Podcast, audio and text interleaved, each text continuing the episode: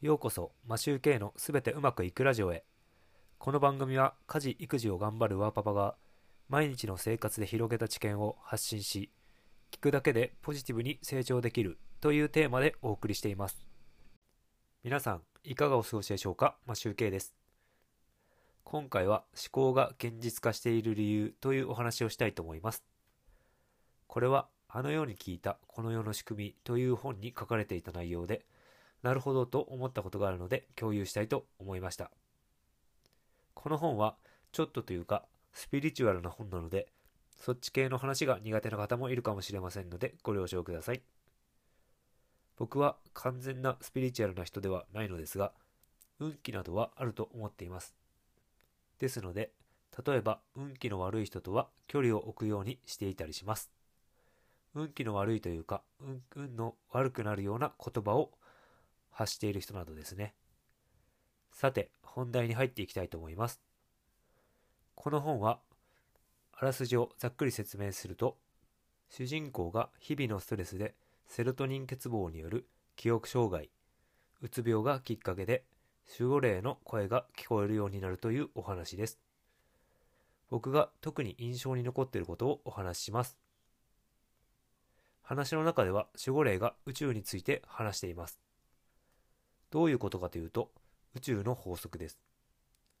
宇宙はお前の思考のもとに現実を作り与えているということです。引き寄せの法則というのはご存知でしょうか？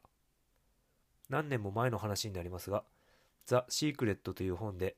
引き寄せの法則というのが注目されたことがありました。その引き寄せです。その引き寄せですが、この本では願望は宇宙がそのまま叶えてくれるということなのですが、宇宙は馬鹿正直でそのまま、本当にそのまま叶えてくれるらしいです。例えば、もっとお金が欲しいと思えばそれを叶えてくれるみたいです。僕が興味深かったポイントはここになります。そのまま現実に反映させてくれるので、いいように思えるのですが、例に挙げたもっとお金が欲しいという思考がまずいみたいです。なぜかわかりますか？この思考をダイレクトに叶えてしまうので、もっとお金が欲しい現実を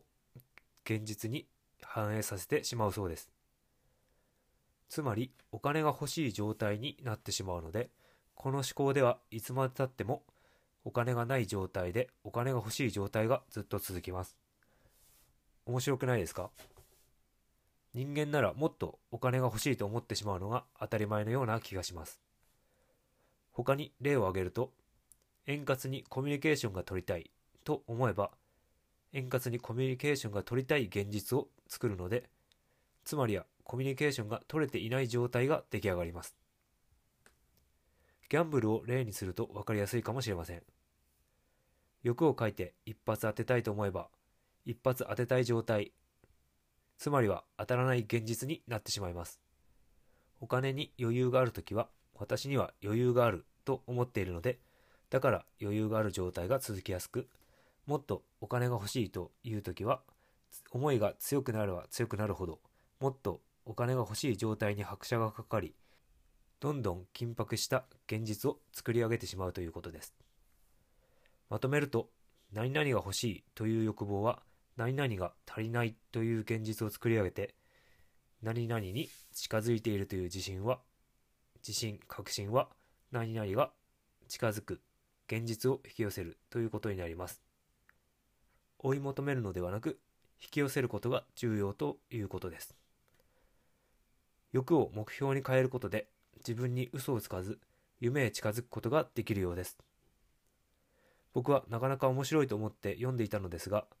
スピリチュアルな話が入っているので賛否はあると思いますが、もし気になる人は読んでみてください。また気になったところがありましたらお話しできればと思います。概要欄にリンクを貼っておきたいと思います。何かの参考になればと思います。今回はこれで終わりたいと思います。いつも聞いていただきありがとうございます。マシュウケイでした。